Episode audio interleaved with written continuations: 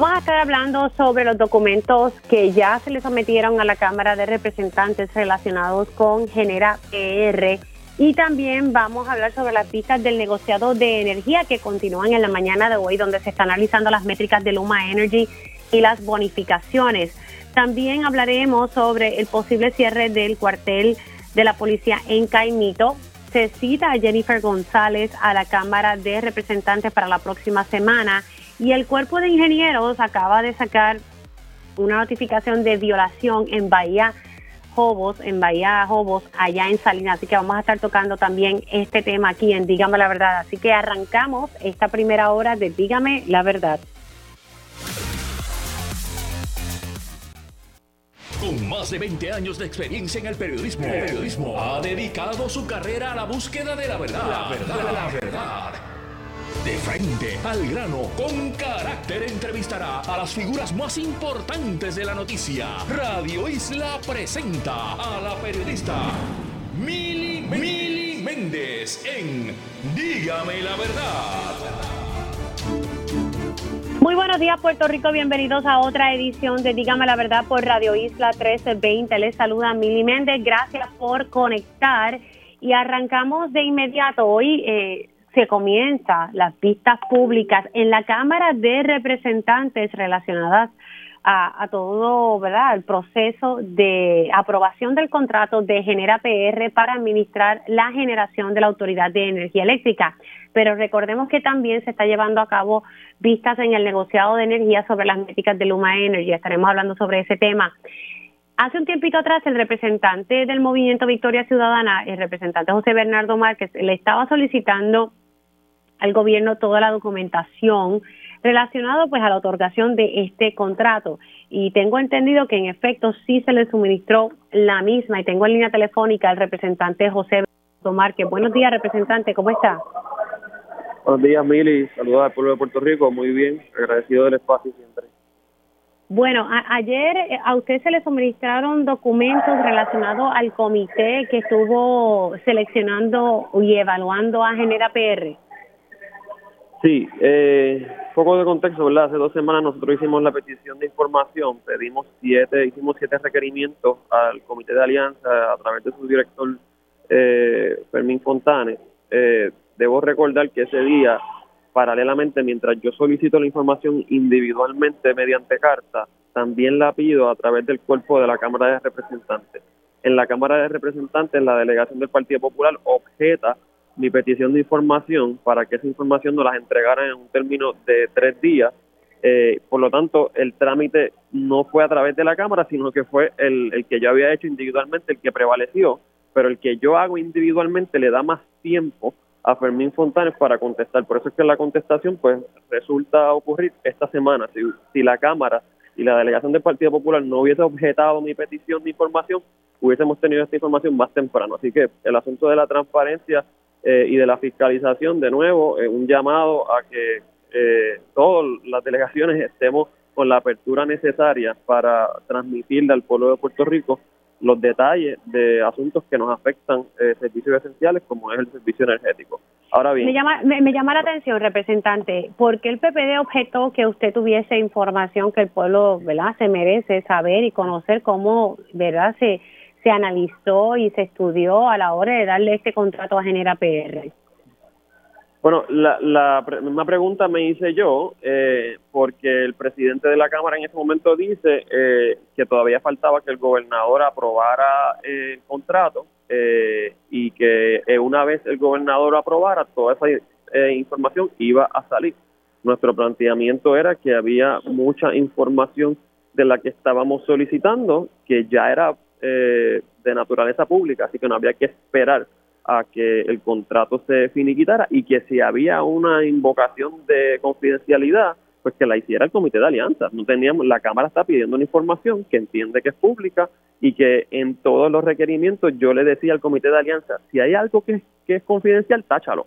Dame todo lo que sea público, pero si hay algo que tú entiendes que no me puedes entregar en estos momentos, pues no me lo entrega o entregámoslo parcialmente. Así que el, el, reclamo de confidencialidad no lo tiene que hacer la Cámara de Representantes, lo tiene que hacer el Comité de Alianza. Aún así, objetaron eh, y el asunto pues se retrasa. ya tenemos la información y hemos es mucha información. Eh, de siete cosas que pedimos nos entregaron seis eh, y pues obviamente las vistas empiezan ahora. Cosas que empiezan a salir ahí que son importantes y que tenemos que aclarar en las vistas públicas. Una que compartí ayer en, redes sociales, que es que el director ejecutivo de eh, la Autoridad de Energía Eléctrica en su hoja de evaluación dice que Genera PR demostró dominio sobre distintos asuntos, pero no sobre el asunto para el cual iba a ser contratado. Y por esa razón él le dio una evaluación de un total de cinco puntos, le da dos puntos. ¿Cómo es que acabamos eh, prefiriendo y optando por Genera Puerto Rico cuando el director de la Autoridad Eléctrica le da una evaluación tan eh, negativa a Genera Puerto Rico? Pues es una interrogante muy básica. Otra interrogante que surge de una de las minutas que también estamos evaluando es que antes de que el comité hiciera las evaluaciones, eh, Omar Marrero propuso en una de las reuniones que ya el, el grupo, ¿verdad? el comité se moviera a elegir a, a, quién iban a preferir. Y los asesores le dicen, espérate, nosotros no podemos todavía elegir, porque es que todavía no hemos comparado y evaluado las propuestas. Así que ya había, parece, un intento de eh, favorecer aparentemente a, quien acaba siendo el, el, proponente preferido, eh, porque desde bien temprano en el juego, estamos hablando mayo del 2022, eh, ya se estaba sugiriendo escoger a alguien sin que se hubiese hecho la, la debida evaluación.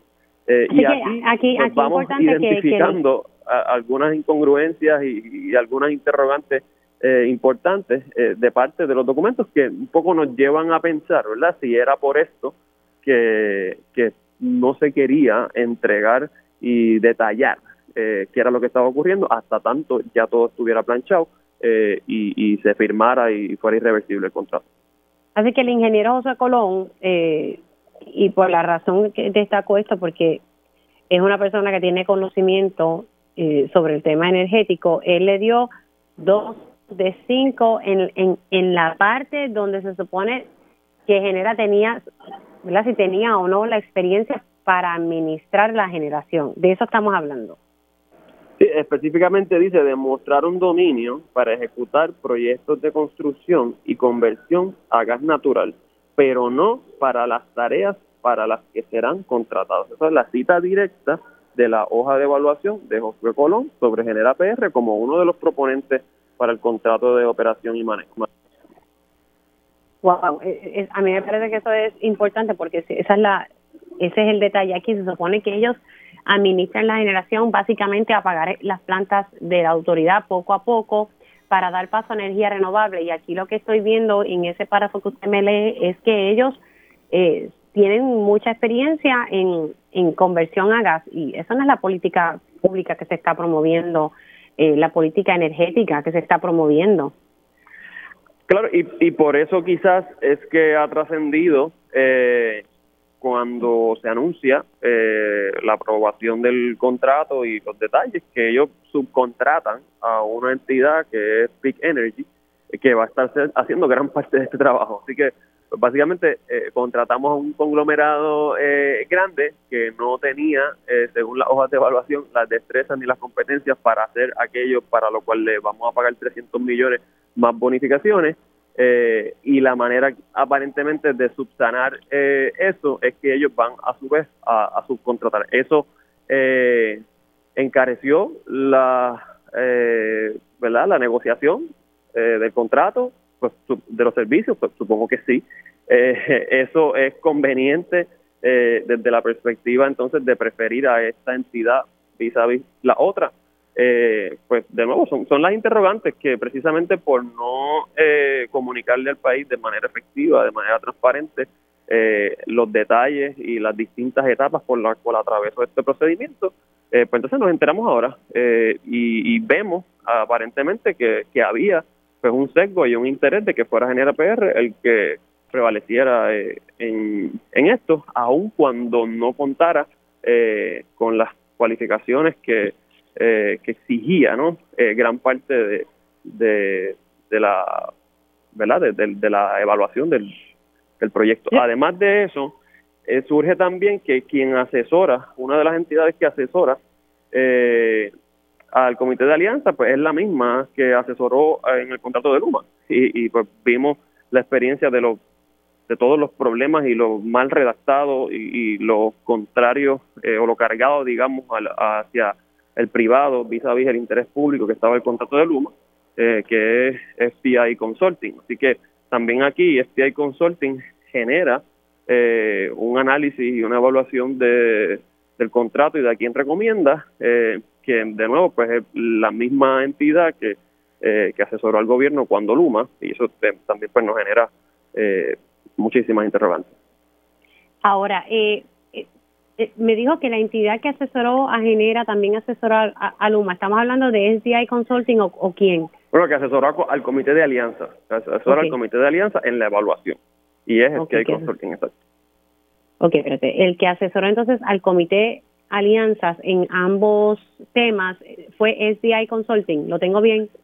Sí, uno de los que asesoró, pero sí en cuanto a, eh, porque aquí hay muchísimos asesores legales, etcétera, pero una de las entidades que asesora al momento de eh, evaluar las propuestas eh, específicas de las distintas eh, entidades eh, compitiendo por el contrato, pues es FTI Consulting. Y uno ve en las hojas de evaluación que algunos de los eh, evaluadores, miembros del comité, colocan su puntuación y su evaluación y se la atribuyen a la recomendación que le hace FTI Consulting. Un poco dice FTI Consulting me dijo que esta era buena y que merecía esta puntuación y esa es la, y esa es la puntuación que yo le estoy y de nuevo, pues la misma gente que asesoró en el proceso, cuando vimos toda la investigación que se hizo y todos los señalamientos que se hizo sobre Luma, pues son los mismos players, eh, por decirlo ¿verdad? en un lenguaje coloquial, eh, los que están también eh, participando y determinando, en este caso, que prevaleciera Genera Puerto Rico. Representante, sé que, que tiene, que está, ¿verdad? La vista ya está a punto de comenzar. No sé si tiene tiempo para poder preguntarle sobre lo de la asfaltera en, en, en Bayamón, eh, que ayer precisamente estuve eh, dialogando con el senador Carmelo Ríos. Él, pues, sí tenía como un poco de conocimiento, pero no tenía mucho detalle sobre la asfaltera. Ha salido más eh, información sobre el, proceso de permisos y que no tenían por lo menos un permiso de la EPA que se requería. Eh, ¿Usted está al tanto de esto? Pues sí, nosotros hemos estado visitando las distintas comunidades que están preocupadas por el desarrollo de estas falteras. Sabemos que es la faltera que estaba eh, proponiéndose en Guaynabo, las comunidades de Guaynabo se movilizan, el proyecto entonces viene, lo mueven hacia Bayamón. Nosotros hicimos una petición de información de cómo se obtuvieron también todos esos permisos y si cumplieron con los estándares ambientales. Precisamente también esta semana es que acabamos de recibir toda la documentación. Pero lo que sí tengo que decir eh, es que hemos sido bastante eh, insistentes, no solamente nosotros de la Cámara de Representantes, sino la propia comunidad, en contar con la participación del municipio de Bayamón y de los compañeros eh, legisladores del distrito. La semana pasada nosotros hicimos un foro ciudadano que lo convocó nuestra oficina, porque las comunidades de Guaynabo, Bayamón, Isabela, Moca, distintas comunidades que han estado enfrentando eh, desarrollos de asfalteras y que tienen preocupaciones por todas las emisiones, el tema de la caída del aire, eh, de el efecto ambiental que eso pueda tener, estaban pidiendo foro en la Cámara de Representantes, no se les daba, y por esa razón organizamos un foro ciudadano. Citamos a, los, a todos los municipios de esas comunidades y citamos a todos los legisladores de esas comunidades. Eh, y tengo que decir que quienes comparecieron eh, a ese foro pues fue nuestra delegación, tengo que reconocer que también estuvo la delegación del Partido Independentista y estuvo el representante Georgie Navarro del de, el sector de Guaynabo, pero no hubo nadie de Bayamón, no hubo nadie eh, de las comunidades o de los distritos ¿no? que abarcan Isabel y Moca. Así que sí han estado eh, solicitándosele apoyo y atención a los reclamos de la comunidad y lamentablemente han caído en oídos sordos y ellos lo que están pidiendo es información eh, sobre cómo fue que se aprobó este proyecto que se montó de la noche a la mañana en el periodo navideño allí sí, luego, en la oficina de, manejo de emergencias en Bayamón. Luego de Fiona. Bueno, representante, tengo ya otra entrevista en agenda, pero eh, seguimos hablando esta tarde sobre este tema porque me parece que es importante, ¿verdad? Que tanto lo de Genera y también lo de lo de asfaltera. Gracias, se me cuida mucho. Gracias a ti, a la orden. Cómo no. El representante José Bernardo Márquez, dos temas ahí importantes eh, sobre cómo ¿verdad? los permisos que se otorgaron para esta asfaltera que está, está construida en un mogote allá en Bayamón que va a afectar a varias comunidades.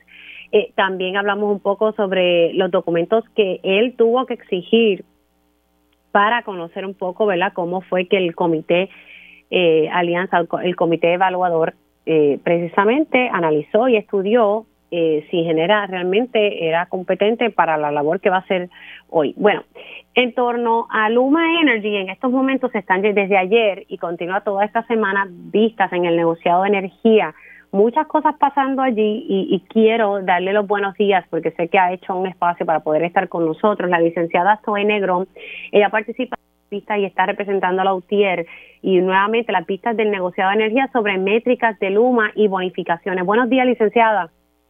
Buenos días, Mili, a ti y a todas las personas que sintonizan y escuchan. Bueno, ¿qué ha trascendido en estas vistas públicas en torno, ¿verdad? Que se está evaluando sobre las, se está evaluando las métricas de Luma Energy, ¿verdad? ¿Cómo van a ser las métricas?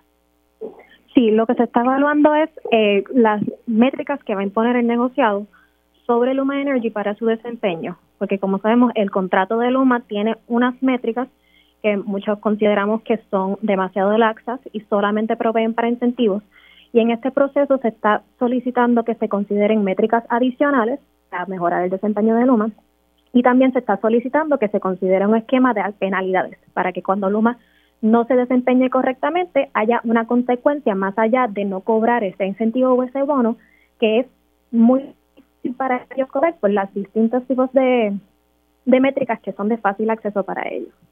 Ahora, eh, en la actualidad, eh, Luma no, no estaría pagando penalidades si no cumple con esas métricas.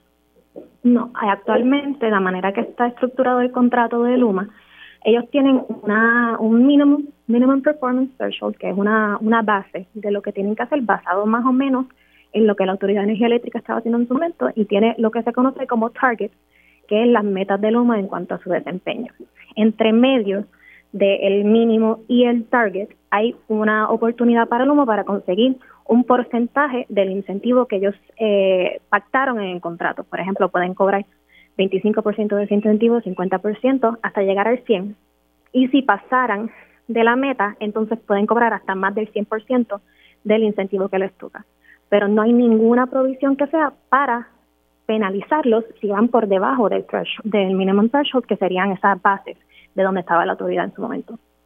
O sea que ellos van a recibir bonificaciones si llegan ¿verdad? a su meta o cumplen con el mínimo, pero y, a base de eso sería el porcentaje de esa bonificación, pero entonces si ellos no cumplen, no hay una penalidad establecida, eso como que no, no suena justo.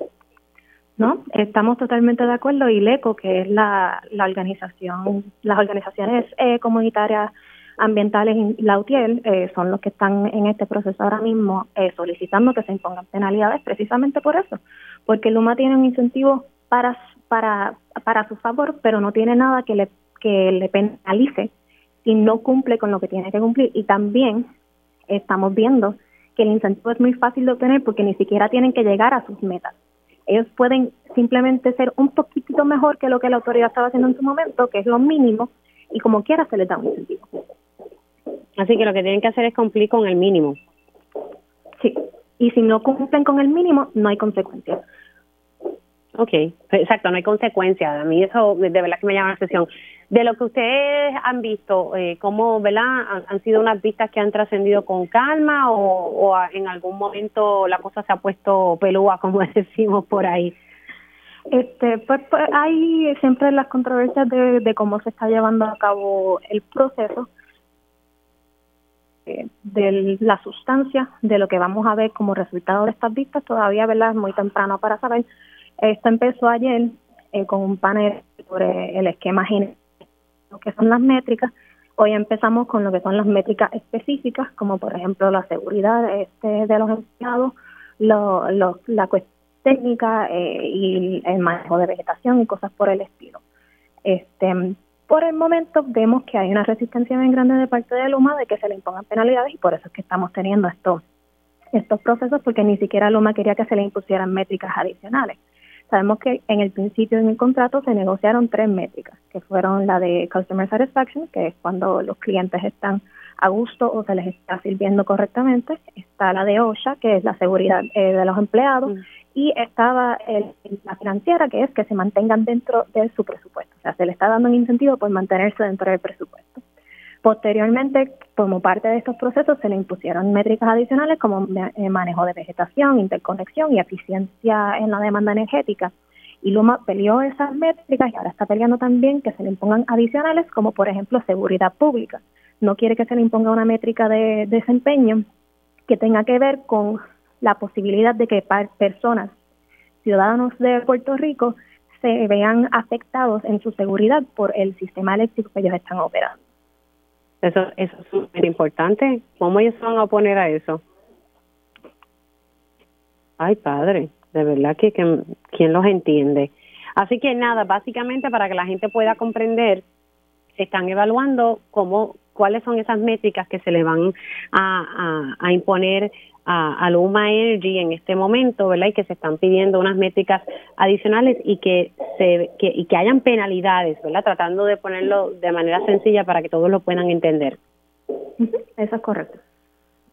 Licenciada, gracias por hacer un poquito para poder estar con nosotros. Eh, me parece importante que, que tratemos de seguir estas pistas del negocio de energía. Pueden ser un poco técnicas, pero al final del día son cosas que nos van a perjudicar a todos. Imagínese usted que, que usted le pase algo, entonces no le pueda reclamar a Luma. O sea, aquí tiene que haber las consecuencias en, en varias situaciones. Gracias, licenciada.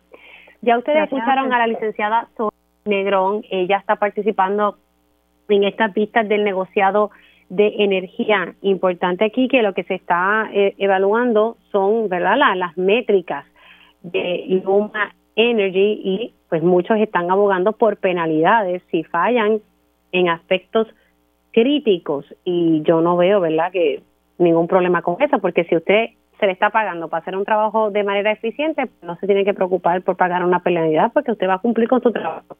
Sin embargo, si ellos cumplen con el mínimo, nosotros entonces le tenemos que pagar un incentivo, así cualquiera.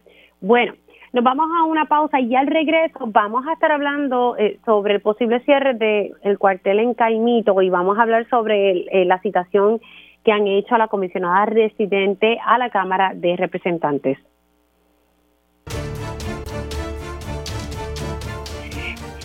Y ya estamos de regreso aquí en Dígame la Verdad por Radio Isla 1320. Les saluda Mili Méndez. Gracias por conectar. Y antes de hablar sobre el posible cierre del cuartel en Caimito.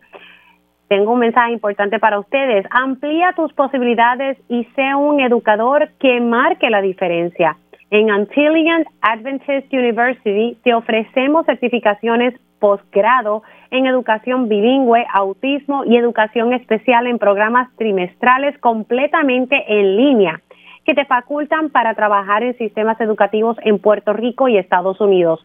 Además, ofrecemos maestrías en educación especial, administración y supervisión y currículo. Matricúlate en Antillian. Llamas al 787-834-9595 o accede a uaa.edu. Voy a repetir la información. Te puedes matricular en Antillian llamando al 787 834-9595. 787-834-9595 o puedes acceder a la página web y pones uaa.edu. EDU, edu.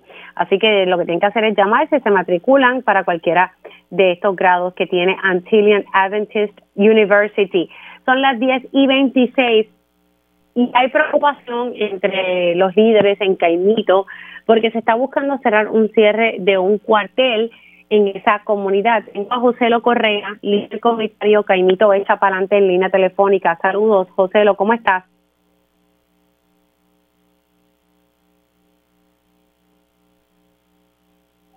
Ok, sí. Me avisa ir aquí para entonces poder eh, comunicarme. Te, te mandé ahí el número de teléfono de José Lo Correa, líder comunitario, porque pues en Caimito hay una preocupación sobre, ¿verdad?, que van a cerrarle un cuartel. También ahorita hablaba con el representante José Bernardo Márquez sobre la documentación que le llegó en torno a Genera y precisamente hoy hay una vista pública eh, por parte de la comisión que preside Luis Raúl y esta vista pública está en estos momentos llevándose a cabo de la Comisión de Desarrollo Económico y Planificación, Telecomunicaciones y alianzas público-privadas. Así que se supone que a las 10 de la mañana esté citado el licenciado Fermín Fontanes, director pues de, de la Autoridad para las Alianzas Público-Privadas. Luego va a estar el licenciado Fernando Gil Enseñar, que es el presidente de la Junta de Gobierno de la Autoridad de Energía Eléctrica. Luego, a las 3 de la tarde, está citado el presidente de la UTIER, Ángel Figueroa Jaramillo, y también José Rivera Rivera de la Junta de Cítico de los Sistemas de Retiro de la Autoridad de Energía Eléctrica. Importante ese detalle sobre los sistemas de retiro. Aquí el presidente de la Asociación de Jubilados de la Autoridad de Energía Eléctrica nos dijo que ya para marzo se quedaban sin dinero para poder continuar pagando las pensiones actuales. Y esto, según lo que dijo el presidente de la Asociación de Jubilados de la Autoridad de Energía Eléctrica, se debe porque la autoridad dejó de pagar eh, unos 900 millones de dólares que la deuda al sistema de retiro. Y ahora sí vamos a estar hablando con José Lo Correa, líder comunitario de Chapalante, para hablar sobre el posible cierre del cuartel allí en Caimito. Saludos, ¿cómo estamos? Saludos, Mili, agradecemos la oportunidad que nos están brindando. Bueno, ¿desde cuándo están tratando de cerrar el cuartel? ¿Qué, qué está pasando? Pues mira, eh, llevamos mucho tiempo en los rumores de que el cuartel de Caimito estatal, lo que llaman el precinto 462, está por cerrar. Este, durante las pasadas semanas, los pasados días, una reunión del Consejo de Seguridad eh, y ahí nos enteramos, ¿verdad? Al tener algunas personas de la comunidad que hay unos planes de reestructuración eh, y van a mover el personal del cuartel de Caimito hacia el cuartel de Cupey, de que está en área de Rivieras de Cupey. Eh, por varios, varios sucesos. Dicen que por un problema de planta física y otro problema de falta de personal.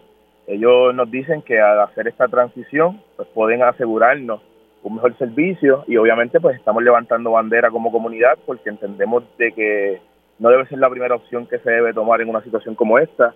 Eh, hoy la comunidad está levantándose, se está poniendo de pie y ahora mismo hay varios líderes comunitarios que están llegando allí al cuartel para hacer reclamo de que queremos que el cuartel permanezca abierto y que el gobierno envíe los recursos necesarios para fortalecer este cuartel de nuestra comunidad. O sea que eh, todavía no es nada, ¿verdad? Eh, seguro de que lo vayan a cerrar. O sea, todo esto es una posibilidad. Ok, mira, no están utilizando la palabra cierre, están utilizando la palabra transformación.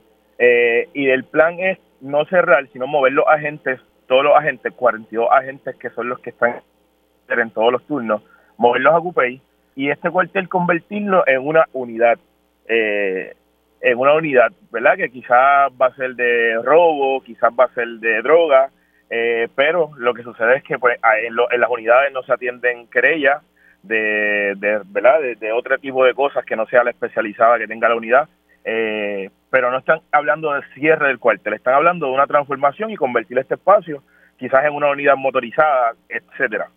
Eh, y no estamos de acuerdo porque obviamente tenemos una comunidad demasiado grande y al hacer esta transición, pues una querella habría que hacerla bastante distante a lo que es la comunidad de Caimito, una comunidad que no tiene transportación pública efectiva eh, y obviamente de muchas personas mayores que nos harían, nos impediría por, por completo pues tener una seguridad accesible, que es lo que estamos buscando. Nosotros necesitamos reforzar este cuartel y que el gobierno entienda de que es necesario este, enviar los recursos eh, pertinentes a ella. Eh, ahora mismo nos enteramos de la, ¿verdad? Nos hablan de la falta de personal, pero nos enteramos que se graduaron 127 nuevos cadetes, eh, agentes de la policía. A Caimito, a San Juan le enviaron 42 de estos y a Caimito no enviaron ninguno. De igual manera, eh, 45 motoras nuevas que tienen, ¿verdad? Para Puerto Rico, 35 motoras que fueron destinadas a San Juan y Bayamón y en Caimito pues no hay ninguna de estas motoras nuevas. Eh, y esto es el reclamo que estamos haciendo, el de el de fortalecer este cuartel y no, no tenerlo como una opción de cierre. Sí, sí. ¿Cómo está la, la incidencia criminal en, en Caimito?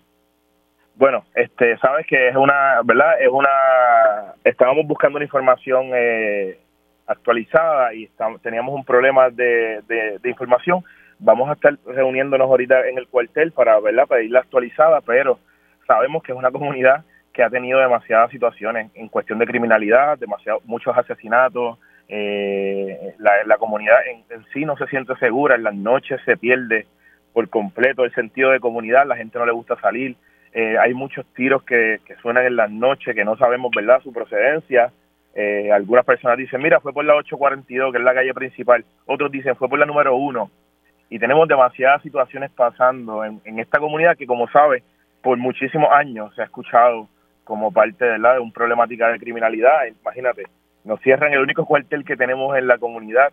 Eh, este, nos estarían creando un problema enorme de seguridad. Eh, cabe recalcar, ¿verdad? Nuestra población de la comunidad de Caimito son 19.200 habitantes según el censo del 2020. Esto representa que Caimito es más grande que 18 pueblos de Puerto Rico, como lo es Comerío, Ajunta, Guayanilla, Luquillo, Ciales, Patilla, Arroyo, entre otros, que tienen menos población le cerráramos un cuartel de la policía de estos pueblos. Así que ese es el reclamo que estamos haciendo. Somos una comunidad bastante grande que necesitamos tener un cuartel de seguridad pública. José, ¿tú, ¿tú, has podido comunicarte con algún legislador del área, es verdad, que, que trate de, atender verdad este reclamo que ustedes tienen? Porque yo sé que me estás diciendo que van a transformar, pero para mí es prácticamente un cierre porque van a mover a todos los policías para allá porque una unidad especializada no va a resolver la situación de seguridad de ustedes. Así es. Pues mira, nosotros tenemos hemos tenido comunicación con el representante Jorge Navarro, eh, que ha dicho presente el pasado sábado en una pequeña manifestación que hubo, ¿verdad? Eh, eh, y hoy, de igual manera, tengo entendido que él va a estar, va a estar presente. Igual la representante Nitza la senadora, perdón, Nitza Morán y el asambleísta municipal Manuel Calderón también estuvieron presentes. Ellos hicieron el compromiso de que esto no se va a cerrar. Jorge Navarro nos explicó que él habló con Alexis eh, con Alexis Torres, superintendente. Sí, el de, el de DSP, el jefe del pues, DSP. Eh, eh Navarro nos dijo, yo hablé con Alexis, para que tengan, ¿verdad? Las palabras, él dijo, yo hablé con Alexis y él me dijo que el cuartel no se va a cerrar. Pero tenemos entendido que este, esta transformación o transición vienen de, de Antonio Figueroa, que es el comisionado, y él es quien está, ha estado haciendo esta movida y pues no sé si, ¿verdad? Nos, dicen que es un choque de, de, poderes que hay ahí. Hay una persona que dice que sí se va a hacer, otro que no se va a hacer, pero estamos levantando la voz porque no sabemos y, y de verdad ah, también hemos hablado con varios agentes. Hemos hablado con varios agentes y nos han dicho, sí, ya sabemos que lo que ustedes están hablando como comunidad es algo que nosotros también ya sabemos y se va a estar dando en las próximas dos semanas. Georgie Navarro hizo el compromiso de que no se va a cerrar, pero como quiera, seguimos teniendo una gran preocupación eh, por esto del cuartel. Bueno, pues entonces vamos a estar dándole seguimiento a, a este caso, a ver en qué termina. Eh, me dijiste que, que eh, actualmente en, en el cuartel de Caimito, ¿cuántos agentes hay? Hay 42, 42 agentes. Ok, hay 42 actualmente y esos 42 se estarían moviendo pero entonces de los cadetes que se graduaron, 42 fueron para San Juan, pero ninguno de esos 42 eh, se movilizó para Caimita. Bueno, es que tienen ya 42 agentes y, y, y, cuando ustedes van a ese cuartel, ¿se atienden las querellas y, y se le da el servicio a la comunidad? Sí, sí, se atienden querellas. Cuando te digo 42, te hablo 42, ¿verdad? En todos los turnos. Eh, tenemos una situación y yo reconozco que hay una situación de personal en este cuartel. Eh, hemos venido a hablar con ellos y me dicen, mira, José, hay momentos donde hay solamente un retén y tenemos un oficial adicional a, a retén. Pues sabes que hay que esperar que un oficial del área de Cupey venga para acompañar, para hacer rondas, porque, pues, para que sepan, pues, no pueden andar solos, pues, tengo que esperar que uno de Cupey venga en el turno que estoy porque no hay más nadie conmigo aquí.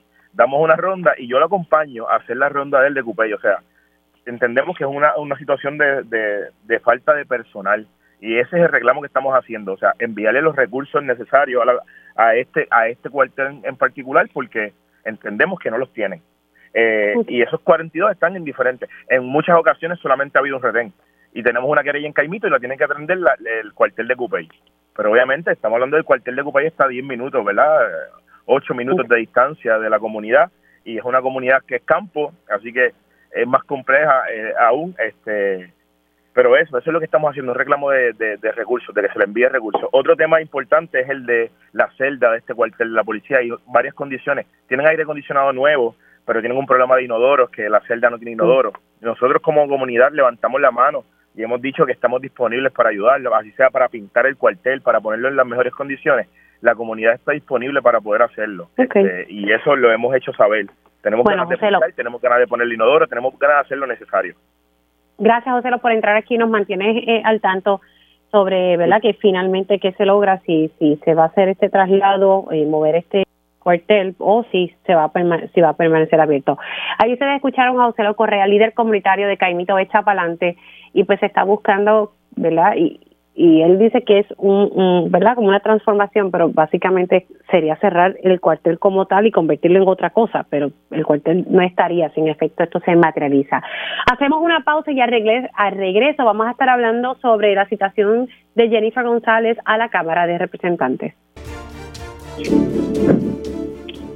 Y ya estamos de regreso aquí en Dígame la Verdad por Radio Isla 1320. Les saluda Mili Méndez. Gracias por conectar. Y bueno, eh, se había citado a la comisionada residente eh, para acudir a una vista pública de la Comisión de Anticorrupción.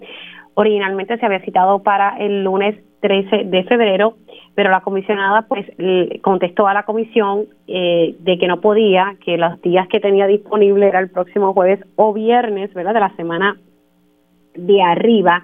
Y pues ayer yo hablando con el representante Héctor Ferrer, estaba pendiente a, a escoger la fecha, ya eh, hay una fecha y va a ser para el 17 de febrero. Tengo en línea telefónica al representante, el presidente de la comisión, que va a estar. Buenos días, Mili, buenos días, los escucho. Un placer estar compartiendo con ustedes.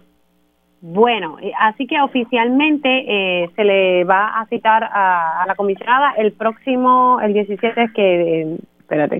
viernes, 17 de febrero, a las 10 de la mañana, en el Salón de Audiencias 1, la citación. Ayer se le envió nuevamente a la comisionada a través de correo electrónico como así lo solicitó en la carta que se nos envió. Ok, y entonces eh, estaba leyendo en, la prensa eh, que pues aquí también posiblemente se estaría citando al quien al que fue senador eh, de apellido, ay Dios mío, Nelson Cruz, creo que es el, apellido. El senador Nelson Cruz. Ok, ¿por qué es para una este fecha posterior. Hello. Sí, es para una fecha posterior. lo de Nelson no tiene nada que ver con las expresiones que hace Jennifer sino unas alegaciones que él hace en un programa de radio indicando que lo estaban persiguiendo y que le están dando turnos en la noche y en los fines de semana en el Departamento de Recursos Naturales. Tengo entendido que él es vigilante. Ese es su, eh, pero no tiene nada que ver con lo de Jennifer, con las expresiones de Jennifer, en el sentido que Jennifer solamente hace referencia a presidentes de comités municipales. Nelson Cruz no es un presidente de un comité municipal, es un ex senador. Así que nada, en nada se relacionan con las expresiones, pero sí podría confirmar un patrón de persecución y por eso es que hay que investigarlo. El, el, al gobernador fue ayer abordado con, con este tema y él vuelve a insistir, ¿verdad? Que, que aquí no, ¿verdad? Dice, lo que estoy reiterando es que no ha habido instrucción alguna de mi parte de estar castigando a servidores públicos por razón de que estén apoyando a un candidato o a una candidata o a un partido u otro partido. La única, y dice aquí razón, y lo digo porque tengo que decirlo, en el caso del personal de confianza, sí tienen que ser personas de confianza identificadas con la misión y con el programa de gobierno de mi administración. Ahí el gobernador está reconociendo que por lo menos los empleados de confianza, si no son y si no están alineados con, ¿verdad? con con la, con, con la política que él está promoviendo, pues sí, los empleados de confianza se pueden remover. Ahí no habría ningún una, tipo de... Una cosa es remover, otra cosa es amenazar con despedirlos. Y como bien sabes, ya el Tribunal Supremo y lo eh, ha establecido que los empleados de confianza sí se le sí podría haber un discrimen, un tipo de discrimen político. Eh, además, la amenaza es un delito en el Código Penal, así que si existió una amenaza o no, pues eso es lo que vamos a estar investigando eh, durante el transcurso de esta investigación eh, que se va a dar en la Cámara de Representantes y que comenzará el 17 de febrero con la comparecencia y, eh, ¿verdad?, el testimonio bajo juramento que le vamos a realizar a, Jennifer González. Ok, entonces, pues básicamente esto va a ser el próximo viernes. ¿Usted cree que realmente la comisionada se va a sentar allí y va a decir públicamente de que de que sí están amenazando a personas porque tal vez simpatizan con posibles aspiraciones de ellas. Yo no me voy a adelantar ni voy a especular, pero la comisionada residente tiene un deber de informar y decir si esas expresiones son correctas o no. Es una alegación seria y una, una afirmación que hizo la propia comisionada residente. Ahora, cuando se aprobó esta resolución eh, para poder iniciar esta investigación y hacer las vistas públicas, eh, la delegación del Partido No Progresista se opuso. Eh, los que estaban presentes, porque los que están con Pedro Pierluisi se fueron del hemiciclo. ¿Cómo que se fueron del hemiciclo? Solamente 11 PNP votaron a favor. Ok, 11 PNP votaron a favor. Correcto. claro, ¿y quiénes se fueron del hemiciclo? Mucho, bueno, ahora no tengo los nombres, pero lo que eh, uno sabe que está... Acuérdate que el PNP está dividido ahora entre el grupo de Jennifer y, los de Pedro. Eh, y, por lo que recuerdo, porque no me acuerdo los nombres, estaban con Pedro, arrancaron para una actividad política que había en el este y no, no votaron. Mm, bueno, eso es cuestión de buscar la, la cómo, claro, la votación. cómo votaron, así que buscaré entonces esa votación para interesante ver que algunos PNP sí votaron a favor y otros eh, le votaron en contra. Bueno, nada, pues entonces próximamente el viernes eh, citada la comisionada Jennifer González a, a la vista en su comisión. Para aclarar, este viernes no, el otro que es el 17 de febrero a las 10 de la mañana en Salón de Audiencias 1 del Capitolio. 17 de febrero, próximo viernes. La semana y hago una invitación para aquellas personas y empleados gubernamentales que entienden que han sido perseguidos o amenazados por apoyar X o Y candidaturas de alguna persona que nos llamen y se comuniquen a nuestra oficina 787-723-8745. Repito, 787-723-8745. Bueno, y ahí a medida que vayan en el transcurso ¿verdad? de las declaraciones, pues entonces usted decidirá si, si va a estar citando algún otro funcionario público. Sí, vamos a ir paso a paso. Las investigaciones tienen, ¿verdad? Un curso y no nos vamos a adelantar. Vamos a, continuar haciendo el trabajo que estamos haciendo y en su momento dado daremos a conocer qué otra cosa eh, estaremos haciendo, realizando. Representante, usted había iniciado eh, una, no recuerdo si fue específicamente usted, eh, unas investigaciones sobre Asume. Sí. ¿En qué quedó, ¿en qué quedó eso? la resolución nos llegó como en, en diciembre, se envió una petición de información. Ellos eh, solicitaron extender el término. Entiendo que llegó la información a principios, a mitad de enero creo que fue. Mi información no estaba completa. Hicimos un nuevamente un requerimiento, si mal no recuerdo, y estamos en la espera de recibir eso. Ok, o sea, que están a la espera de más documentos. De más documentación, sí. Ok. Importante nada, que se están haciendo una investigación sobre Sí, será el caso de los, de los menores que no estaban recibiendo pensión alimentaria por el atraso administrativo de, de Asume. Y que en tu programa, si mal no recuerdo, eh, también había una falta de personal administrativo que lo salió a la luz pública. Ahora, ¿cuántos menores no estaban recibiendo eh, las pensiones? Entiendo que en aquel momento, y, y me puedes corregir, ¿verdad? Pues no tengo los datos a la mano, entiendo que eran alrededor de 50 mil. Sí, hay que darle seguimiento a ese tema. Sí, no, le, estamos dando seguimiento. Lamentablemente, pues no se nos entregó la información que estaban buscando, así que tenemos que volver nuevamente a solicitarla. No, y sin duda, pues en, tanto en, el, ¿verdad? en todo el componente del Departamento de la Familia hace falta personal. Eso es una, una realidad. Gracias, representante. Continuamos Gracias a ustedes. Buen día. ¿Cómo no? Bueno, Jennifer González citada para el próximo viernes 17 de febrero y también se estaría citando más adelante a Nelson Cruz, quien fue senador por el Partido No Progresista y pues ahora está en su plaza eh, regular, que, que es de vigilante del Departamento de Recursos Naturales y que él dijo en, públicamente de que supuestamente lo estaban persiguiendo. Hacemos una pausa en Dígame la Verdad y luego hablamos sobre la prohibición de unos libros en un condado en Florida, eh, ¿verdad? Y libros que estamos hablando de Clemente, Sonia Sotomayor, entre otros. Así que hablamos de eso al regreso y con mi panel de mujeres.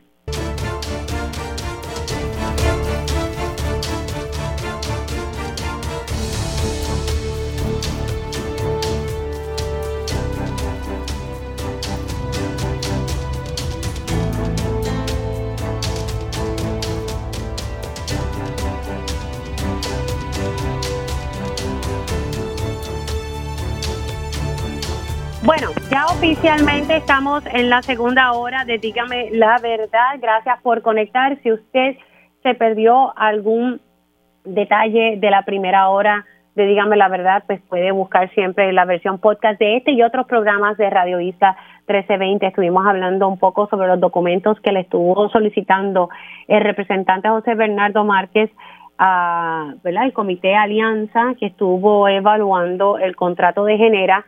Genera PR va a estar administrando la generación de la Autoridad de Energía Eléctrica y pues le va a estar pagando una cantidad anual para hacer ese trabajo. Eh, también estuvimos hablando sobre las, las vistas que está llevando a cabo el negociado de energía sobre las métricas de Luma Energy y las bonificaciones. Ahí, ¿verdad? Hay unas métricas que se están pidiendo adicionales a las métricas que, que tenía en el contrato Luma Energy. Interesante que me estaba explicando la licenciada Zoe Negrón que las métricas de, de la que, que Luma no tenía actualmente penalidades. O sea, si Luma no cumple con, con unas expectativas, pues no hay penalidades. Y la realidad es que sí se le daría eh, incentivos eh, si logra, ¿verdad?, cumplir con, con unos requisitos mínimos o, o, cumplir con, ¿verdad?, con, con su target, con, con esta meta. Eh, me llama la atención ese detalle porque la realidad es que si se le está pagando ahora 122 millones para administrar la transmisión y distribución de la Autoridad de Energía Eléctrica, se supone que lo haga de manera eficiente y para eso se le está pagando. Así que aquí se están viendo bonificaciones pues para hacer lo que se supone que, que ellos saben hacer. Ahora, no hay penalidades y eso es lo que se está eh, discutiendo en estas vistas que está llevando a cabo el negociado de energía, que comenzaron ayer, continúan hoy, siguen mañana y creo que hasta el viernes continúan estas vistas, así que, eh, y están siendo eh, publicadas, así que usted puede entrar a la página del negociado de energía y seguir esa discusión que puede ser un poco técnica, pero al final del día eh, son cosas que nos van a estar afectando a todos nosotros y en efecto, ¿verdad? No, no se le ponen unas métricas. Hay que medir, ¿verdad? La eficiencia y, que, y, velar que en efecto ellos estén cumpliendo por la cual ellos fueron contratados, que es administrar la distribución y transmisión de energía eléctrica. Y bueno, la comunidad en Caimito eh, está preocupada porque se busca mover el cuartel de Caimito para CUPEI. Eh, son unos 42 agentes en todos los turnos. Eh, me decía eh, José Lo Correa que en ocasiones tienen situación de personal, a pesar de que hay 42 agentes, en ocasiones pues hay solamente un retén en ese cuartel, pero que ese es el cuartel que les ofrece seguridad y el que les da servicio a la población de 19 mil habitantes allí en Caimito. Así que eso está ahí en veremos. Y pues ya, como hablábamos en el pasado segmento con el representante Héctor Ferrer, que ya para el 17 de febrero se estaría citando a la comisión a residente Jennifer González para que pueda eh, deponer en la Comisión Anticorrupción de la Cámara sobre las denuncias que ella hace en un evento político partidista y que fue grabado y que se publicó esta grabación en las redes sociales donde ella dice, ¿verdad?, que falta poco y, y que pues aquellos que han sido amenazados eh, que sepan que ya falta poco. El gobernador sostiene que no hay persecución y que no se ha amenazado. Ahora, sí dice eh, que los empleados de confianza tienen que alinearse con su misión de gobierno. O sea, él dice, no, aquí no se está castigando a empleados públicos que, ¿verdad? Que, que no lo apoyen a él, pero los de confianza tienen que estar en la misma sintonía que el gobernador. Y me estaba diciendo ahorita el representante Ferrer que aunque se esté amenazando a un empleado de confianza, eso sigue siendo un delito. Así que estaremos pendientes a ese detalle. Y bueno, ahora sí, eh, vamos a hablar del tema. Eh, este fin de semana, esto, esto viene trascendiendo del fin de semana, que en el condado de Duval County, en Florida, pues se ha tomado la determinación de prohibir eh, sobre unos 176 libros. Y estaba mirando con calma la, la lista de libros y también se han hecho ¿verdad? notas sobre esto. Los, uno de los libros eh, está relacionado con nuestro Roberto Clemente. También hay otro libro relacionado con Sotomayor y pues también se fue por ahí enredado, como decimos, pues Celia Cruz. Y, y mirando bien la lista, me llama la atención porque incluso se sacaron, eh, se prohibieron libros relacionados a, a temas de inmigración, a, temas que están relacionados pues a, la diversidad eh, de la familia y todo esto. Así que tengo en línea telefónica a la doctora Isar Godro, profesora de la Universidad de Puerto Rico, para hablar un poco sobre esto porque me llama la atención, el, el estado de Florida es un estado que tiene un alto porcentaje de boricuas allá. Eh, no tengo más o menos una idea de dónde queda Duval County, pero eh, ¿verdad? hay una población latina en Florida y en, y en, su mayoría entre cubanos y puertorriqueños que están allá en el estado y que juegan un papel sumamente importante en las elecciones en Estados Unidos. Buenos días, doctora, ¿cómo está? Sí, saludos, Emily, gracias por, por la oportunidad y la invitación. Estoy bien, gracias. Bueno, ¿qué, qué le parece esto? A mí me, me llamó la atención y yo digo, madre mía, eh, prohibiendo libros, yo no sé, como que hemos retrocedido en, en el tiempo. Sí, bueno, es, parte de la agenda, ¿verdad?, de ultraderecha eh, del sector republicano, ¿verdad?, este que está ahora muy envalentonado luego de la presidencia de Trump. Eh, y obviamente, pues, este Florida y Texas son, ¿verdad?, dos de los de los estados que, que se perfilan más en, en esta línea.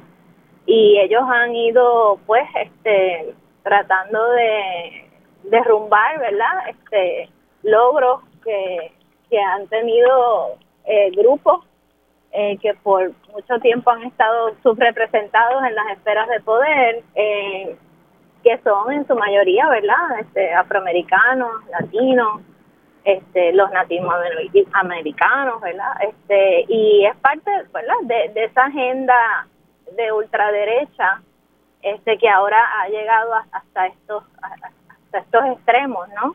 Eh, eso creo que hay que también entenderlo eh, en el contexto de un de un país, ¿verdad? Que que se fundó eh, por las riquezas de, un sistema esclavista, ¿verdad?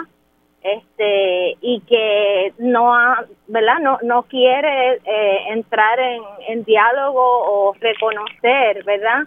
Lo, los efectos que tuvo ese, ese sistema para el desarrollo de, de la riqueza, ¿verdad? De corporaciones que son a su vez las mismas que contribuyen a los partidos políticos, ¿verdad? Y que son las mismas que tienen a grandes poblaciones de personas negras, latinas, este, afrolatinas, ¿verdad? Este, latinoamericanas en pobreza. Así que, pues, es, parte de todo ese mismo eh, movimiento de, de, de unos sectores eh, predominantemente, ¿verdad? Masculinos, blancos, eh, de clase alta, querer mantener su poder, ¿verdad? Y su privilegio.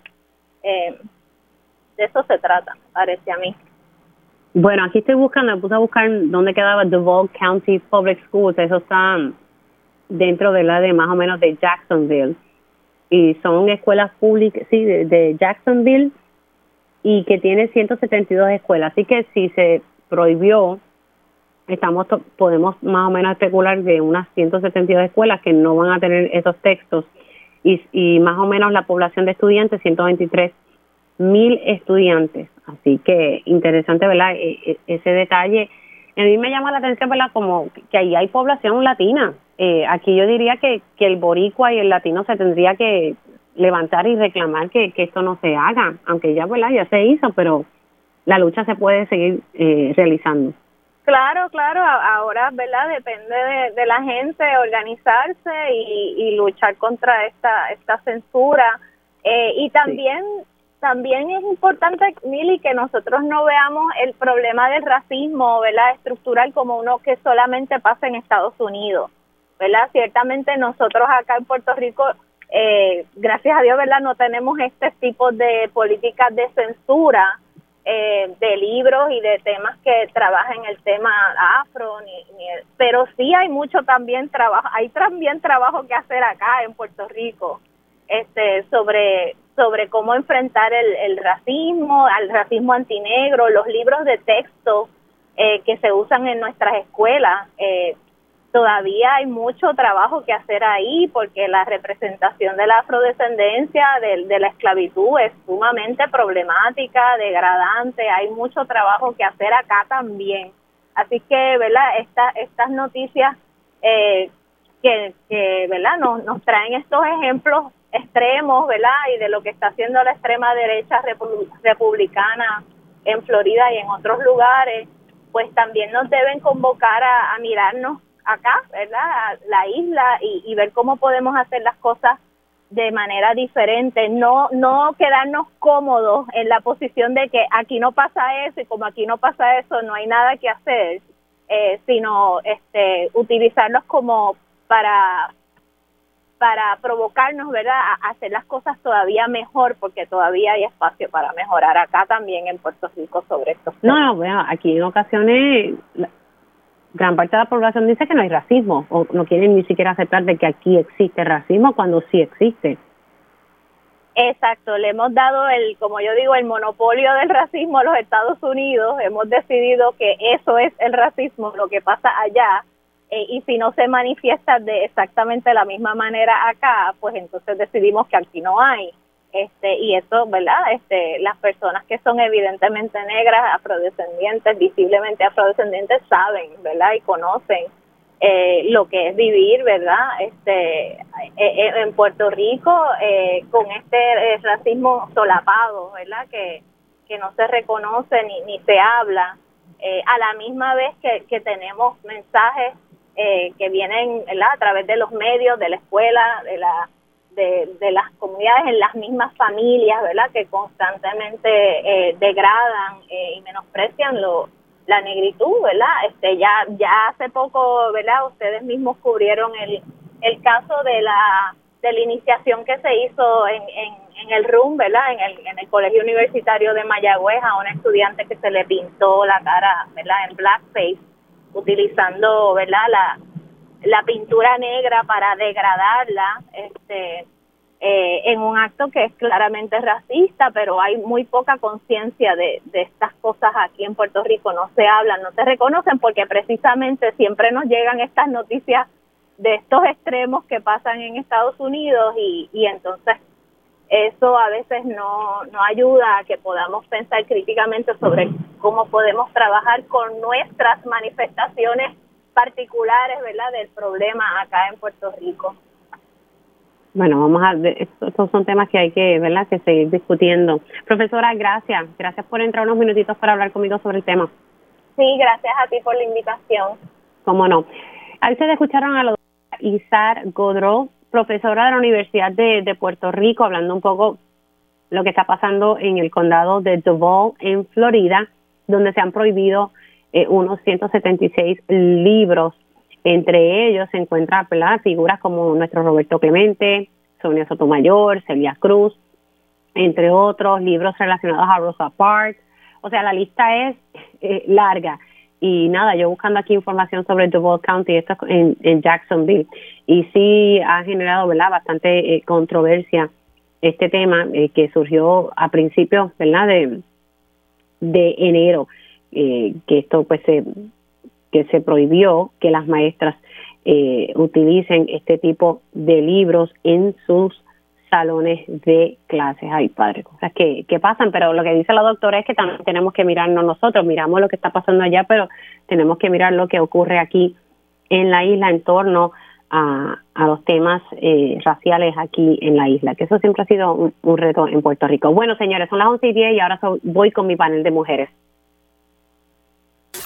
Ellas llegan a defender firmemente su postura ante los asuntos del país. Ahora, llega nuestro panel de mujeres en Dígame la verdad.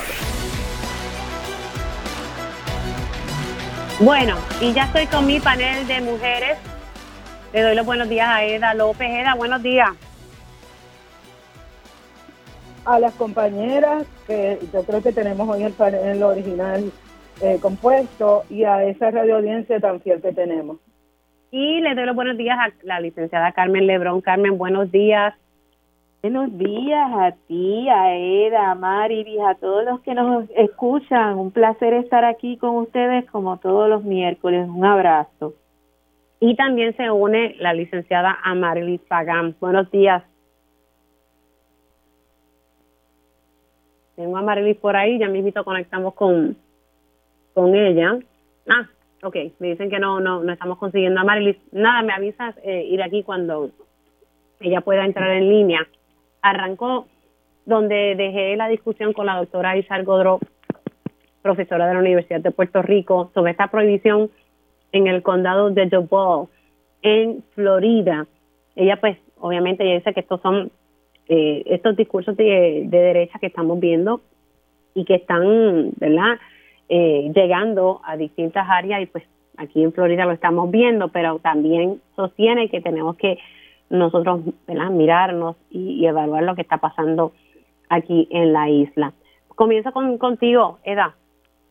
Pues mira, Mili, eh, a mí me preocupa muchísimo esto que está ocurriendo en, en Florida. Lo primero que me preocupa es que Florida es el estado donde se están refugiando, ¿verdad? Mucha gente que migra de Puerto Rico y está saliendo de Puerto Rico por las condiciones tan complejas que hay aquí para enfrentarse allá a una, una sociedad que políticamente normaliza eh, la exclusión de, de, otras voces, voces que podrían enriquecer eh, la discusión allá en Estados Unidos y en Florida, y que eh, podría servir para erradicar, visibilizar cuáles son las raíces del racismo y erradicarlo. Entonces, eso de primera en primer plano, pues a mí me preocupa muchísimo porque está exponiendo a esa población educacional que está yéndose para allá, que es puertorriqueña, que somos un país afrodescendiente, a, a una exclusión como esta, ¿verdad? Y a un prejuicio como este. Me recuerda mucho a la novela de George Orwell, 1984, donde el, el, el gran hermano eh, creaba guerras y cambiaba de guerras como dependiendo de cuál era la visión, ¿verdad? De, él, pero además excluía de este mismo modo, usando el mismo método, excluía la posibilidad de que las personas se desarrollaran con una información que les permitiera eh, llegar a un a, una convicción de que el, el racismo, por ejemplo, y todas estas cosas que usualmente estamos señalando eh, pudieran tener en la sociedad. Ahora, trayendo eso mismo y, tomándolo donde lo dejó la doctora Godró, aquí en Puerto Rico desafortunadamente eh, es bien duro, bien difícil hacer llegar el, el discurso antirracista, la lucha antirracista, la concienciación de cómo podemos erradicar el racismo. Es bien duro llevarlo a una discusión general donde las personas vayan entendiendo que tenemos una historia que está invisibilizada y que nos permitiría ver que la negritud en Puerto Rico, las aportaciones, eh, eh, la, la, la, la visibilización de personas que aportamos al país y que muchas veces somos excluidas por espacios que son racializados y que, y que se basan en el discrimen. Así que a mí me gustaría, ¿verdad?, proponerle a las personas, en primer lugar, que reflexionemos sobre los efectos que podría tener una política ah, como esa aquí en Puerto Rico, donde no se habla del racismo, pero tampoco se incluyen mecanismos para erradicarlo, pero que además, como aquí se copian en la, en la política bipartita, aquí se copian tantas cosas desde Estados Unidos, me preocupa que sea solo cuestión de tiempo donde no se disimule esa exclusión de materiales para nuestro estudiantado y, y comencemos a ver cosas como esta. Fíjate que Roberto Clemente es una figura reconocida a nivel mundial, eh, que tiene múltiples, múltiples eh, aportes a, la lucha antirracista y aquí tampoco como que se visibiliza como se debiera, eh, como se mereciera una figura como esta. Así que yo pienso que para, para poder mejorar la sociedad que tenemos, tenemos que comenzar a ver cuáles son los efectos del racismo en nuestra sociedad y comenzar a, tener unas políticas y unas acciones que sean inclusivas para poder visibilizar esa historia que nos empezaron. Voy contigo, Carmen, y ya entró en línea a Marisa, así que ya mismito paso con ella. Hay dos puntos importantísimos que ha mencionado Eda con los que concuerdo total y absolutamente. Primero, el evitar que la población pueda tener acceso a información es una forma de limitar nuestras libertades, específicamente en Estados Unidos, que tanto se, se habla de que es un pueblo que busca las, las libertades más plenas. Es, es triste ver cómo se coarta el acceso a información. Debemos prohibir olvidar. ¿Por qué? Porque la historia en los tiempos pasados, si vamos hacia atrás, vamos a ver distintas instancias donde incluso se quemaban libros para evitar que las personas tuvieran acceso a cierta información como un mecanismo de control desde posiciones del poder hacia la población en general. Y por, yo creo que un punto que no debemos descartar y que es muy importante también, nosotros acá desde la isla, desde nuestra posición, emulamos muchas veces movimientos que surgen desde los Estados Unidos. Eso significaría que en algún momento yo, yo quisiera pensar que no, eh, pudiera venir alguien a eh, decir, bueno, mira, esta es una cosa que hacen allá y que nosotros podemos hacer acá. Por otro lado, no podemos tampoco tapar el cielo con la mano. Sabemos que en Puerto Rico, aunque querramos decir que no, sí existe racismo. a veces nos olvidamos de nuestras raíces en la medida que no hay acceso a esa historia, sobre todo para aquellos que han emigrado de nuestra isla hacia los Estados Unidos.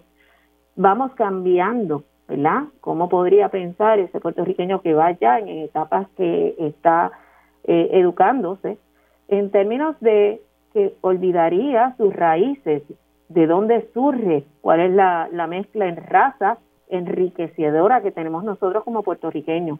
Así que esto es más serio de lo que parece y ciertamente viene del movimiento de, eh, o empieza a ser más claro, ¿verdad? Con Trump, porque a Trump estaba un poco provocando eh, que eso se diera más abiertamente, sabíamos que en Estados Unidos lo sabemos, incluso los puertorriqueños vamos y podemos eh, ser objeto de discrimen.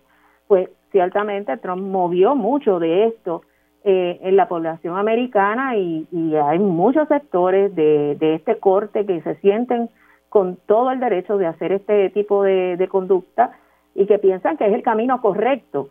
Así que esto es peligrosísimo. Yo la verdad es que me quedo perpleja que no aprendamos de la historia, que olvidemos los e-, distintos eventos que han ocurrido tratando de controlar el acceso a información y a educación a la población en general para lograr un fin que no que se aparta totalmente del fin que no, que todos nosotros pudiéramos identificar como el correcto.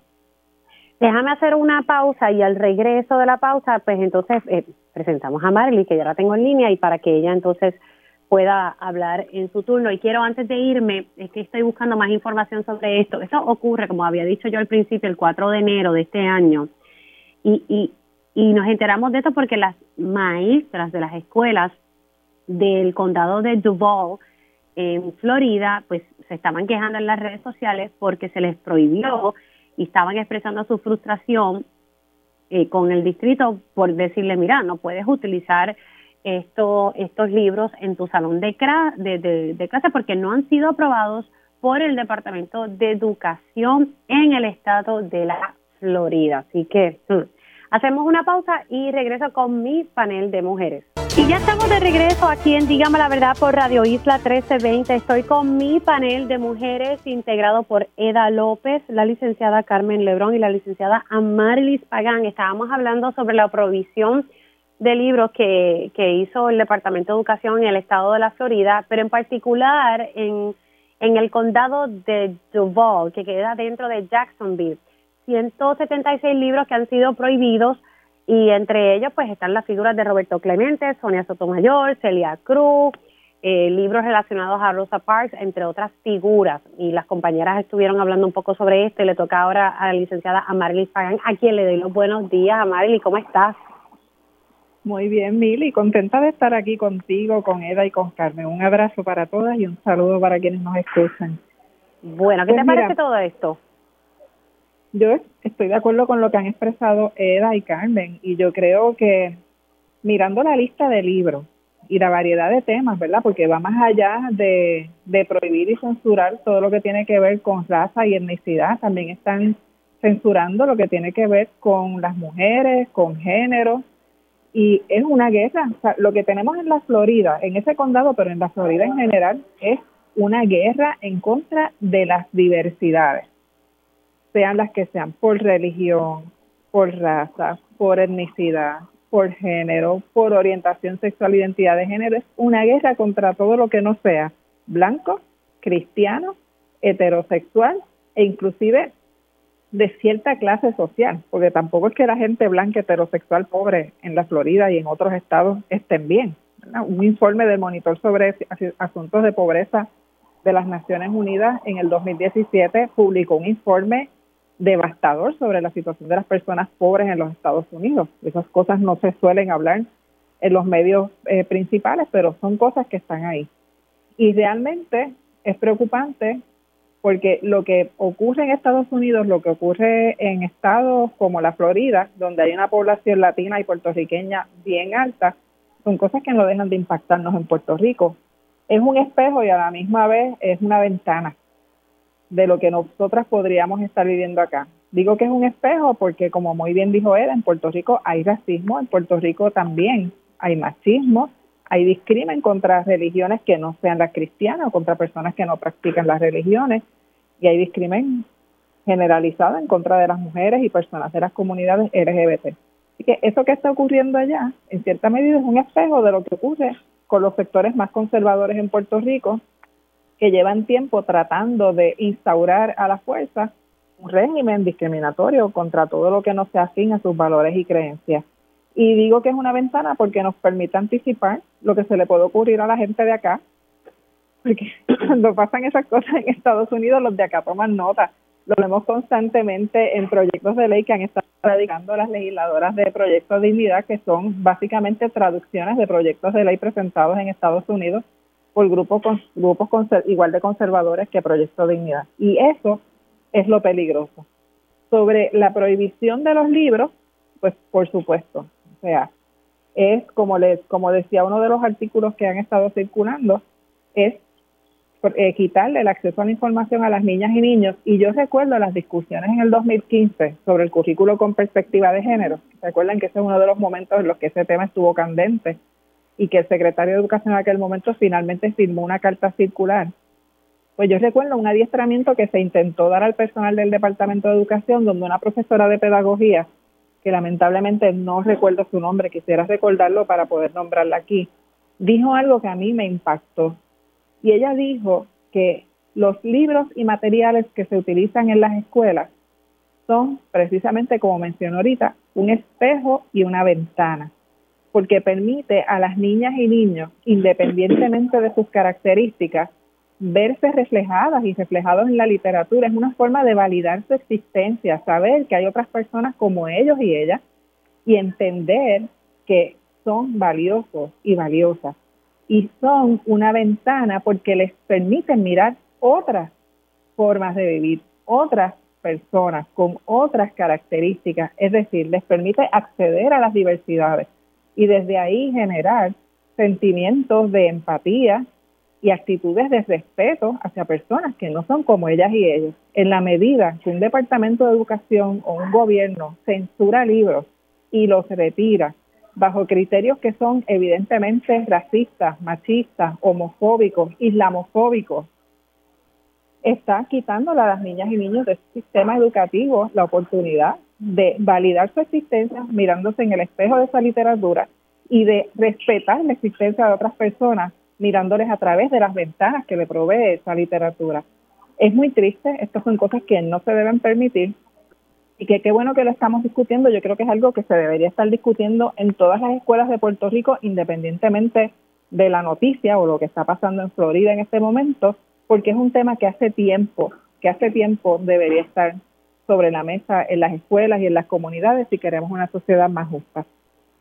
Y estaba leyendo que una, una librería eh, va a tener ahora disponible todos esos libros, esa lista de libros que el condado de Duval ha, prohibido allá en, en, las escuelas públicas, ¿verdad? De, ese condado. Así que nada, seguimos hablando de estos temas porque lo que está pasando, ¿verdad? En Estados Unidos, pues lo vamos a seguir viendo en, en distintas en distintas áreas lo vamos a, a seguir viendo. Eso va a ser una realidad y el discurso de Trump caló y le dio permiso a estas personas que siempre han existido, ¿verdad? Pasa que estaban calladitas, pero Trump les dio este permiso para poder expresar sus discursos de odio. Bueno, vamos a pasar a otro tema y acaba de salir ahora, hoy quiero discutir lo de lo que está pasando ante la escasez de empleados en el banco de sangre de centro médico, que pues hay escasez de tecnólogos médicos. Estoy buscando el audio para ponerlo en contexto, pero eh, quisiera pues aprovechar con ustedes porque ahora acaba de salir el Departamento de Justicia eh, está distribuyendo dos billones de dólares a 20 albergues y organizaciones sin fines de lucro para apoyar los servicios directos que ofrecen estas entidades a las víctimas de violencia de género eh, y estos, eh, ¿verdad? Todos se vieron, le están dando esta partida especialmente a aquellas organizaciones eh, que se vieron afectadas por la reducción de los fondos federales del programa de Victims of Crime Assistance que, que conocemos como BOCA. Así que nada, una reacción rapidita. Tengo cinco minutos antes de irme a la pausa. voy contigo, Amarilis, lo, lo retomo ahí contigo, voy con Carmen y luego con Eda. Sí, bueno, me atrevo a asegurarte, sin haber leído la noticia, que es, es, una, es una buena noticia, pero a la misma vez es una noticia tardía, porque usualmente lo que está haciendo el gobierno de Puerto Rico con los fondos destinados a atender mujeres en situaciones de violencia es eh, ir tapando huecos. Es decir, no tienen un, un plan financiero establecido que les permita anticipar las necesidades de los albergues y otorgar los fondos a tiempo. Así que esto mantiene siempre en estado de precariedad a las organizaciones y por lo tanto el acceso a los servicios a las mujeres. Pero qué bueno que aunque sea tarde va a estar ese dinero disponible para las organizaciones. Ok, voy contigo, Carmen. Yo, pues, obviamente tengo que alegrarme por las compañeras que están trabajando día a día, salvando vidas, eh, ¿verdad? Y dando la milla extra, que sabemos que en muchas ocasiones, aún sin poder cobrar, están dando los servicios. Como dice Amari, tengo que hacerme eco de las palabras que ella acaba de decir en términos de que normalmente cuando estos fondos se anuncian, eh, pues ya ha habido una situación de precariedad en las organizaciones que siempre han tenido que estirar el peso bastante para poder cumplir con todos los objetivos que, que ellas persiguen. Así que bienvenido el dinero, pero me gustaría ver que en efecto el dinero llegara cuando debe llegar y que fuera que las compañeras que están todo el tiempo batallando día a día para salvar las vidas de mujeres que con sus hijos tengan una paga adecuada y que le, llegue en el momento que debe de, llegar. Voy contigo, Eda.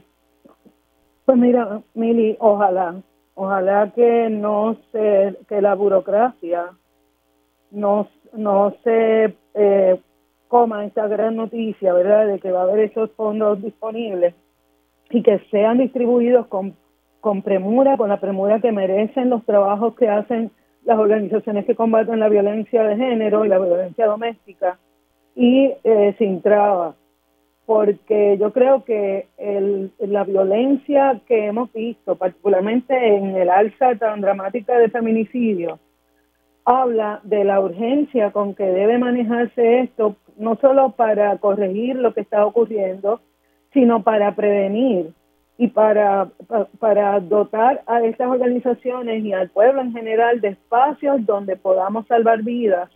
Eh, que, que, hemos sabido que cuando las organizaciones tienen los recursos y pueden contar con todo lo que eh, apoya a la estructura y al aparato que usan para combatir la violencia doméstica, se reducen los casos de feminicidios y de incidentes.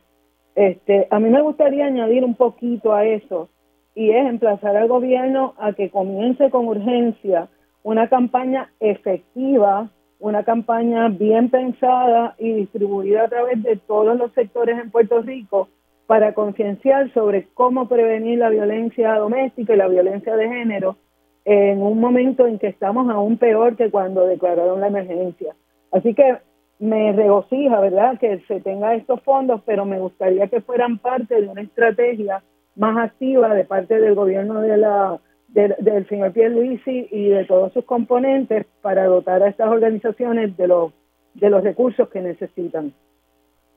Bueno, tenemos que hacer una pausa. Y de aquí eh, quería a ver si puedo eh, repetir un, un, audio sobre una situación que estuvimos levantando en, en, día a día y aquí en Radio Isla 1320 sobre la escasez de tecnólogos médicos en el centro de, ¿verdad? En el, en el banco de, de sangre de centro médico. Ayer dialogaba con la directora del centro de banco y pues básicamente ella hizo un llamado a los tecnólogos para que den un paso al frente y, y puedan, tú sabes, y puedan solicitar trabajo. La realidad es que no se les está pagando un salario competitivo y pues muchos deciden irse fuera de Puerto Rico, eh, otros deciden estar en la empresa privada y ahora mismo ese banco de, de sangre de ASEM solamente tiene tres tecnólogos médicos cuando antes había nueve. Y pues nada, cuando regrese de la pausa voy a ver si puedo eh, repetir el audio de la tecnóloga médica que estuvimos entrevistando y que está denunciando la situación y que el presidente de la UGT también lo confirmó aquí en, en Radio Isla 1320. Hacemos una pausa y regreso con mi panel de mujeres. Y ya estamos de regreso aquí con mi panel de mujeres integrado por López, la licenciada y la licenciada Carmen Lebrón. Les voy a poner el audio sobre la entrevista que le hice ayer a la tecnóloga médica donde está denunciando la situación de falta de personal en el banco de sangre de ASEM. Eh, ayer la, la, directora me decía que había suficiente sangre y la denuncia es que hay escasez de personal. Ella entiende que están trabajando con el asunto, eh, así que vamos a escuchar qué fue lo que dijo la tecnóloga médica. Definitivamente. Eh, eh, eh, estamos hablando de listas de espera de 14, de 15, de 16 pacientes esperando por plaquetas. Estamos hablando que si se ordena una transfusión masiva, a eso se le da prioridad y si tengo un solo tecnólogo para eso, en eso se va a concentrar. O sea, es una situación bien crítica, penosa, que no se le está dando la atención al paciente que es debida y que merece realmente. Cuando dice es una situación bien crítica, sea un poquito más específica. Sí, por ejemplo, este mm, mm, esperamos Dios nos acompañe, no lleguemos a ese punto, pero podríamos tener una fatalidad dentro de esta situación por no tener el personal eh, necesario. Eh, ayer estaba hablando con una eh, compañera que fue ex empleada del hospital pediátrico, tenemos un piso completo de oncología allá. Y cómo, cómo explicarle a un niñito de 5 o 6 añitos que tiene las plaquetas en 10.000 en un valor crítico que no se puede bajar de la cama, que no puede ir a jugar, que no puede moverse porque una caída le puede causar una hemorragia, ¿verdad? Por sus niveles de plaquetas que son las, las importantes en un proceso de coagulación. Y eso es solamente un ejemplo ínfimo de todos los ejemplos que pudiéramos dar realmente. Ahí ustedes escucharon a, la tecnóloga médica que estuvieron, que estuvo hablando ayer con, nosotros aquí en Dígame la verdad. Eh, voy a comenzar ahora con, con Carmen, luego voy con Eda y luego con Amarlis. Evidentemente esto, ¿verdad? Es también otro ejemplo de cómo nuestros profesionales se siguen yendo y la isla se quedan sin profesionales. Qué triste que sea en el área de, salud. Sabemos que los tecnólogos médicos son cruciales para el tratamiento de los pacientes, cruciales porque son los que hacen los análisis en laboratorio y ciertamente los que le sirven de guía a ese médico que a su vez va a prescribir o dar un tratamiento para la afección que tenga su paciente. Así que es, es triste, es sumamente preocupante y algo se debiera estar haciendo ya para tratar de retener los que quedan y, y tratar de agilizar la contratación o reclutamiento de eh, personal de tecnólogos médicos con alguna urgencia eh, para beneficio del país. Pues contigo, Eda. Mira, Mili, eh, a mí esta situación me, me espanta por muchas razones. La primera es que el centro médico es el lugar a donde acuden las emergencias y los casos más críticos en Puerto Rico. Eh, y, por ejemplo, este fin de semana, que, que, coincide con la denuncia de la tecnóloga médica Limaris Agosto, hubo varios intentos de asesinato, varios accidentes bastante serios, varias, varios elementos, ¿verdad?, de, de, emergencia que necesitaban los productos que procesa el banco de sangre. Entonces, yo pensaba que a veces sin, sin anticiparlo, sin tenerlo en nuestro radar, eh, yo he visto personas alrededor mío que de, de estar súper bien, al otro día necesitan muchas tintas de sangre para preservar su vida. Y yo creo que muchas personas en Puerto Rico hemos tenido eh, situaciones propias donde tenemos debemos llegar, por ejemplo, a una operación teniendo cinco o seis pintas de sangre de abasto por si acaso eh, la necesitáramos, pero además hemos tenido familiares, personas queridas, cercanas, que han necesitado de esa, de esa sangre y esas plaquetas y el plasma. ¿Qué es lo que más me preocupa? Fíjate que la denuncia no es que no hay abasto. La denuncia es que no hay suficiente personal para procesar esa sangre con todos los, los, los, pasos que son requeridos para asegurar ¿verdad? que esa sangre es la que nos va a necesitar ese paciente, que va a estar libre de cualquier eh, condición, ¿verdad? Que, que pueda poner a la persona que la reciba en riesgo. Pero más que todo, eh, las personas que manejan personal, perdonando la redundancia, sabemos que si tú tienes una operación de 24 horas, 7 días a la semana, el mínimo de personas que deben estar ahí para cumplir con los periodos de descanso, con, con los periodos, o sea, para, para eliminar la posibilidad de fatiga que, que pueda eh, minimizar o poner en riesgo la seguridad que deben garantizar las personas que realicen esos trabajos, son cinco personas y ese es el mínimo, cinco personas para cubrir 24 horas, siete días a la semana.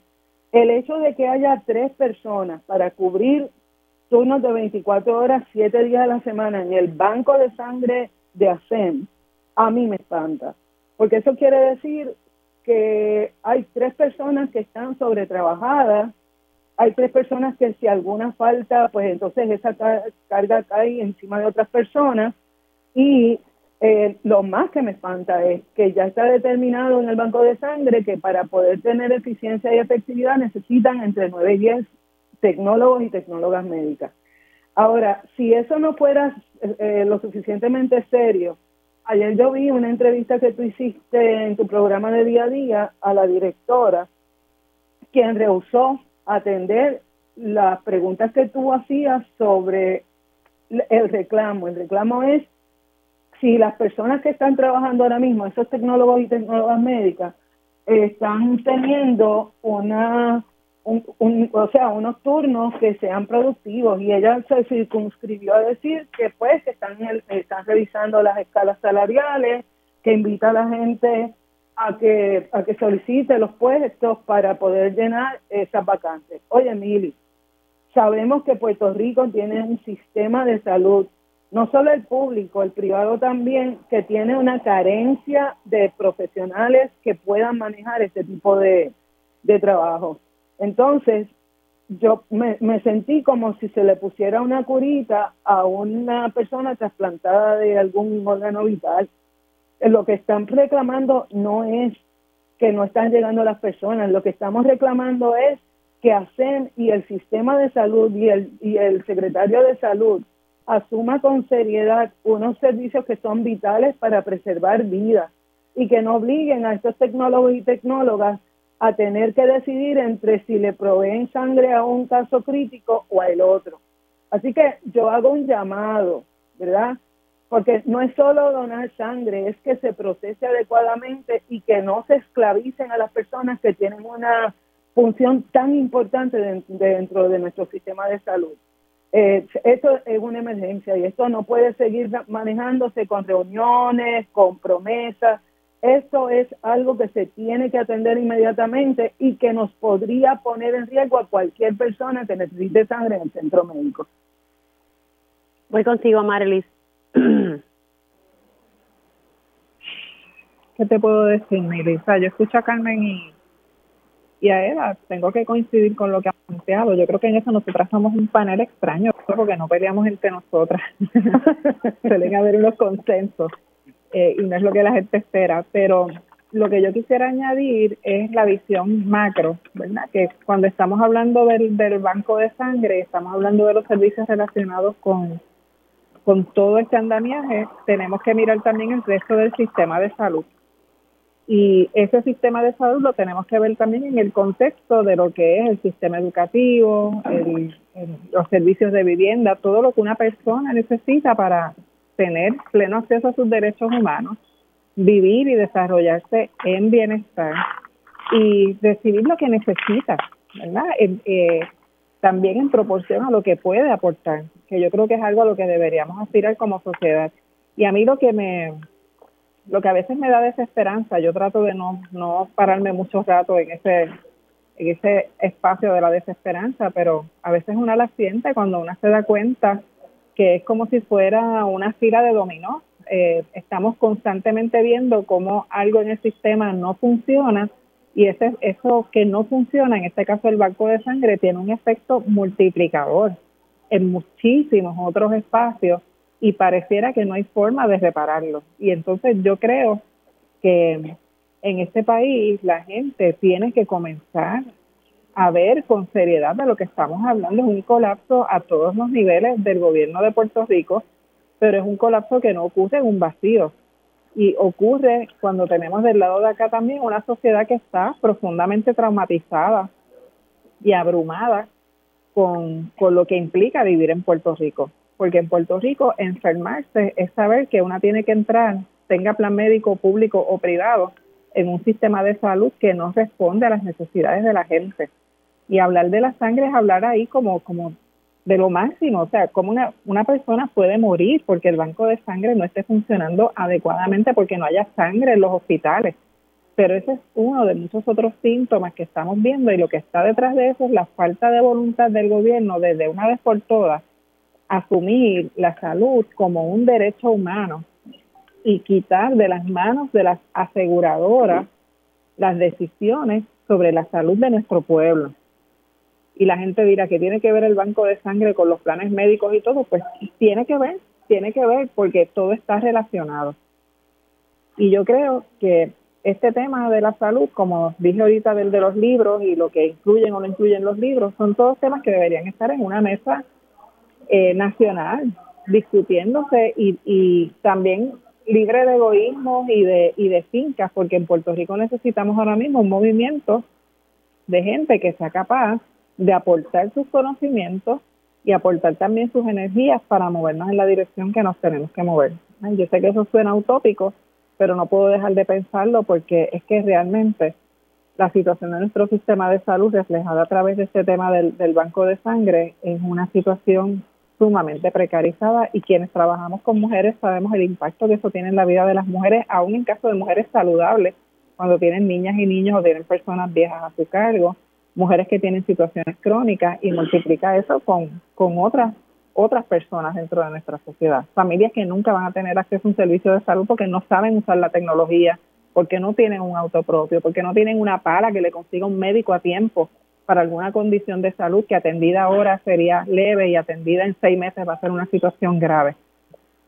Bueno, eh, antes de irnos, gracias compañera, ya tengo que, entregar, pero eh, cuando comencé el programa estaba tratando de conseguir a un portavoz del cuerpo de ingenieros de Estados Unidos porque ellos mandaron un comunicado de prensa que he puesto ya en, en mis redes sociales, pero básicamente está relacionado a Bahía de Jobos, la Reserva Natural de Bahía de Jobos, el caso que, se viene denunciando desde el año pasado, donde los federales fueron, recursos naturales, donde se está llevando un caso a nivel de recursos naturales, pero también justicia está haciendo lo propio y pues nada, básicamente el cuerpo de ingenieros, la división de Jacksonville ha mandado notificaciones de violación, ¿verdad? de violaciones a varios individuos por alegadamente violar la ley de agua limpia y, y también, déjame cómo se dice la otra ley, se me olvidó ahora mismo, pero varias violaciones en ley a, a varios individuos. Así que se le han mandado notificaciones a, a varias personas por las violaciones a las leyes federales relacionadas al agua limpia y ríos y puertos. Así que